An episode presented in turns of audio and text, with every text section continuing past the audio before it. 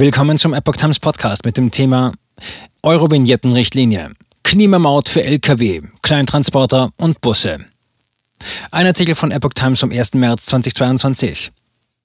Lkw, Busse, Kleinbusse, Lieferwagen. Die neue Klimamaut kommt. Beschlossen wurden die kommenden Beiträge in der Wegekostenrichtlinie am 18. Februar durch das Europaparlament.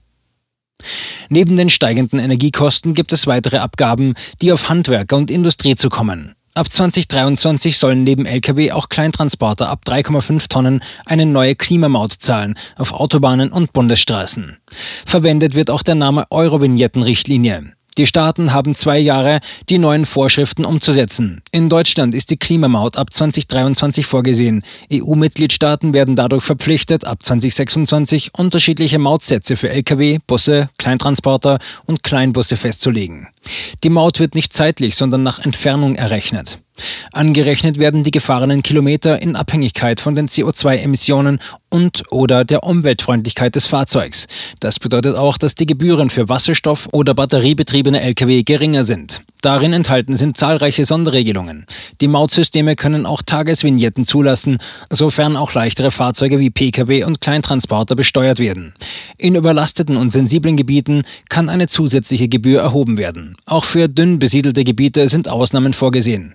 Ausnahmemöglichkeiten für Handwerksbetriebe sind möglich. Die EU-Staaten sollen selbst entscheiden, ob sie Fahrzeuge zwischen 3,5 und 7,5 Tonnen zulässigen Gesamtgewichts von Unternehmen außerhalb des Transportgewerbes von Maut- oder Nutzungsgebühren komplett oder teilweise befreien. Zusätzlich 7 Milliarden Euro.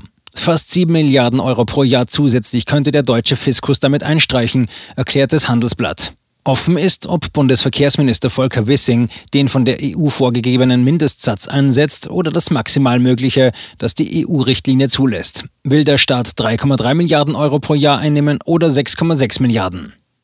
Volker Wissing sagte in einem Interview mit der FAZ, man kann nicht immer nur Druck, Druck, Druck ausüben. Jeder wisse, dass ein Bogen auch reißen könne. Deshalb müsse man sich fragen, wie viel Druck eine Gesellschaft aushalte.